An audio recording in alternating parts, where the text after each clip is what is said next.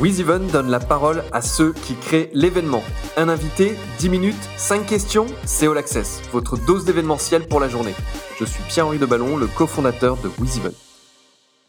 Je reçois aujourd'hui Nicolas Dupeux, le directeur général de l'Accord Arena. Bonjour Nicolas. Bonjour. Merci d'être avec nous.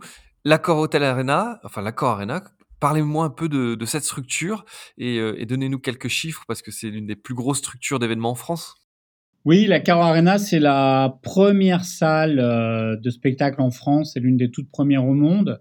Euh, on accueille 135 euh, événements par an, un peu plus d'un million deux cent mille spectateurs autour d'une programmation musique pour 80%, sport pour 20%, et puis également des, événements corporate. Et voilà, donc là, 20 000 places et une salle qui a euh, célébré ses 35 ans euh, l'année dernière et qui euh, a créé, je dirais, une nouvelle référence dans le milieu du sport et de l'entertainment indoor à Paris. Et puis je crois que dessous, il y a une patinoire aussi que vous exploitez à l'année? Oui, tout à fait. On a une salle qui sert effectivement de, de, patinoire qui est ouverte plusieurs jours par semaine au public. Et puis on a un club de hockey, euh, les Français volants. Euh, on dispose également d'une dizaine de salons dans lesquels on accueille beaucoup d'événements corporate, de lancement de produits, de conférences de presse. On a des restaurants, on a des bars, euh, bref, on a un vrai, un vrai lieu de vie dans le quartier est parisien. C'est combien de salariés? Une centaine de salariés permanents. Et ensuite, en fonction des, événements, c'est plusieurs centaines de, de, salariés, voire plusieurs milliers sur, sur certains événements qu'on on vient piloter euh, quand on prend toute la partie accueil, sécurité, restauration, nettoyage, protection civile, etc. On viendra un petit peu sur le, on viendra après sur sur l'actualité de, de la salle. J'aimerais que vous nous parliez de, de votre parcours euh, et notamment de comment vous êtes euh, arrivé à travailler dans, dans le monde de l'entertainment. Alors moi, j'ai toujours travaillé dans le monde de, de, de l'événementiel au sens large.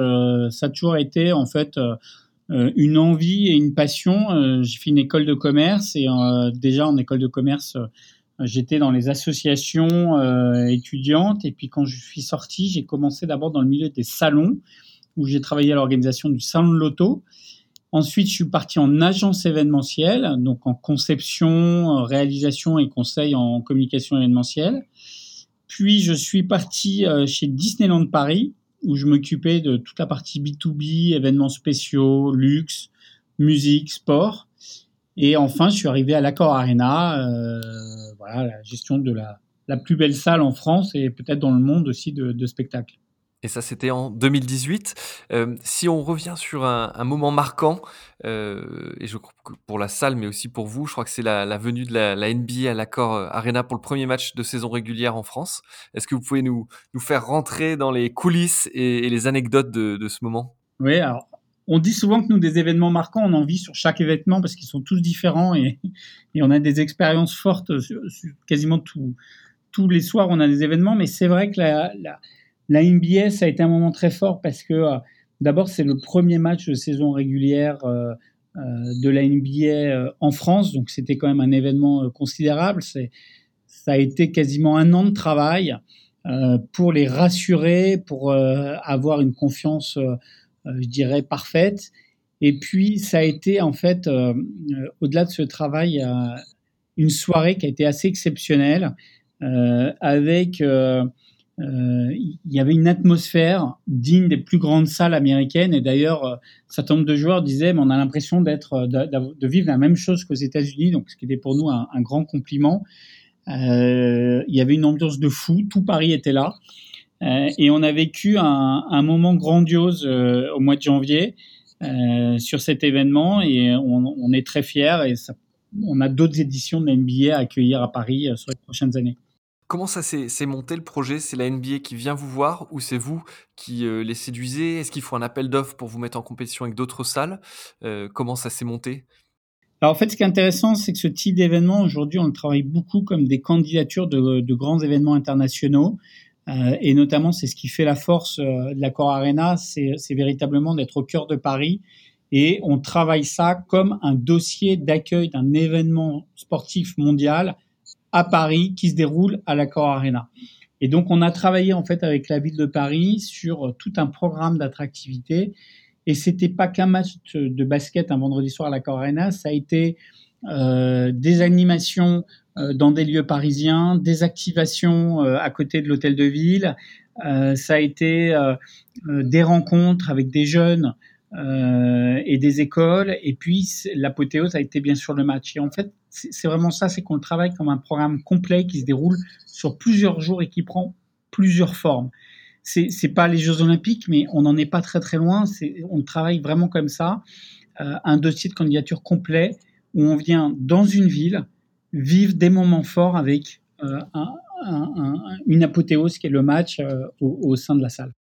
Et sur ce type d'événement, vous êtes dans un modèle économique qui est celui de la location salle à un organisateur extérieur ou vous coproduisez et, prenez une part du risque avec, euh, avec l'NBA Non, sur ce type d'événement, on est vraiment sur des contrats assez classiques de, mise à disposition de la salle sous forme de location. Euh, surtout la NBA qui a des règles et des, des, guidelines euh, assez strictes euh, et qui vient, qui déroule en fait beaucoup ces organisations propres et donc euh, ne, ne, partage pas, on n'est pas sur des modèles de partage euh, de coproduction. C'était en janvier 2020, c'est ça? Oui, tout à fait. Est-ce qu'on avait déjà des, des débuts d'inquiétude Il y avait déjà des, des bruits par rapport à, à la crise sanitaire qu'on connaît actuelle, mais est-ce que les Américains étaient peut-être plus vigilants que nous et réticents à l'idée de venir, ou, ou on était encore dans la phase un peu euh, peut-être euh, très optimiste qu'on a connue avant, avant mars? Alors en fait, euh, les Américains étaient euh, assez inquiets, mais pas du tout pour ce qu'on allait connaître euh, quelques semaines après, mais au contraire parce qu'on était en plein milieu des mouvements, des mouvements de grève à Paris et que leur grosse inquiétude était d'avoir un gros mouvement de grève ce jour-là qui aurait empêché les spectateurs de venir se rendre à l'événement.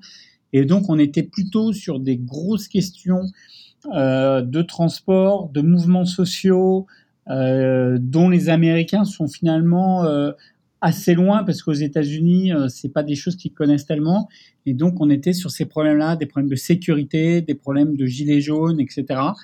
Et pas du tout à l'époque dans des réflexions de ce qui se passait pourtant déjà en Chine. Et ça fait mon, lien avec la question suivante. C'est vrai qu'avant cette crise sanitaire, on a aussi eu euh, euh, cette crise sociale et, des difficultés déjà pour, les organisateurs d'événements. Euh, avant de venir la crise sanitaire, est-ce que cette crise sociale des Gilets jaunes a impacté la programmation de la salle ou, son exploitation habituelle? Alors sur, la partie des gilets jaunes, globalement assez peu. On a eu un événement sur les premiers samedis de de euh, l'année 2018, vous savez, ces samedis qui étaient, euh, qui étaient assez, euh, assez chauds, on va dire, où on avait un concert prévu le samedi soir, un concert en plus un peu familial. Et donc, pour des raisons de, de réassurance de nos publics, on l'a décalé au dimanche soir, puisque les familles n'avaient pas forcément envie de se déplacer. En ce qui concerne les grèves de 2019, nous, on a la chance euh, étant en plein cœur de Paris, d'être euh, extrêmement bien desservi par des lignes de métro et notamment des lignes automatisées, et donc de permettre en fait aux spectateurs d'accéder assez facilement à l'arena. Malgré tout. Et alors cette crise sanitaire, euh, j'imagine que quand on est directeur général d'une aussi grosse structure événementielle, les choix et la gestion quotidienne sont pas simples. Racontez-nous un peu comment aujourd'hui vous, vous vivez cette crise. Est-ce que vous anticipez aussi? Écoutez, ce qu'on vit aujourd'hui, c'est, enfin voilà, c'est très particulier. On, vit un, moment qui est un moment, euh, je dirais, extrêmement difficile, extrêmement dramatique pour euh, pour nos milieux, euh, pour nos secteurs, pour le secteur de l'événementiel. à partir du moment où cette crise sanitaire nous touche dans ce qui est le plus, le plus profondément humain, qui est la rencontre, et que nous, on est un lieu de rencontre et de passion autour de la rencontre, euh, bah, nécessairement, on met un frein immédiat et complet à toute notre activité. Donc euh, aujourd'hui, bah, depuis maintenant le, le, mois de mars, on est à l'arrêt euh, quasi complet euh, sur notre programmation. On est un gros site, donc on ne peut pas tourner sur des petites jauges. Économiquement, ça joue pas. Donc voilà, l'impact, il est majeur, il est, il est très important. Euh, et, euh, et est-ce qu'il y a une crainte d'une seconde vague liée à un choc d'offres, c'est-à-dire des, des, organisateurs qui euh, euh bah, déposeraient le bilan et puis et qui finalement ne réserveraient plus lieu? Est-ce que ça c'est une, une, une, inquiétude qui, qui, qui, qui, vous tracasse actuellement? Non, c'est pas une inquiétude qui nous qui nous tracasse nécessairement. Sur le sport, on, on, on travaille avec avec des fédérations donc qui ont des modèles économiques différents et sur les producteurs de spectacles, derrière il y a des artistes, il y a un écosystème. Donc je dirais que oui, certains producteurs euh, vont, vont avoir un, un, un, avenir qui est compliqué, mais je pense que les gens continueront à vouloir vivre des concerts en live parce que la musique, ça se vit en live en fait, ça se vit pas en streaming, ça c'est individuel. Mais l'émotion d'une salle. Donc, je dirais pour répondre à votre question, je, je, pense que le jour où on pourra retrouver des relations humaines un peu normales, on retrouvera nous une activité assez rapidement. Ce que je voudrais rajouter, c'est pour répondre à votre question, c'est oui, on est touché de manière euh, très forte, mais ce qui est intéressant et, vraiment qui aujourd'hui euh, euh, nous, sur lequel on travaille, c'est que cette crise, elle a des enseignements et elle nous oblige à nous réinventer. Des enseignements, ça veut dire quoi? Des enseignements, c'est qu'aujourd'hui, on se rend compte que notamment sur euh, les parcours clients, euh, ce qu'on met en place pour le sans contact, parce que ça devient aujourd'hui euh, euh ce que tout le monde veut, c'était des choses qu'on imaginait dans 12-18 mois, on, on, et du coup on accélère toutes ces choses-là. Ce qui est intéressant, c'est que c'est un phénomène d'accélération. Et la deuxième, c'est qu'on réfléchit beaucoup à des nouveaux types d'événements, à des nouveaux types de programmation que l'on pourrait accueillir en plus des événements qu'on accueillait déjà. Donc voilà, donc on est vraiment dans ces réflexions-là, c'est qu'est-ce qu'on va pouvoir créer très vite pour recréer de l'activité et comment s'adapter. Nicolas, un grand merci pour euh, le temps que vous nous avez consacré et puis cette plongée dans cette une des plus grandes salles, en tout cas une salle mythique euh, pour l'événementiel et, euh, et, on croise les doigts effectivement pour que nos vies redeviennent normales et que les rencontres et notamment événementielles puissent revoir le jour. À bientôt. Merci beaucoup. Vous écoutiez All Access, le podcast de WizEvent, la solution de billetterie, d'inscription et de cashless pour les organisateurs d'événements. Pour prolonger cet échange, partagez, commentez et notez cet épisode sur vos plateformes préférées. Et pour nous rejoindre, rien de plus simple, media.wizevent.com.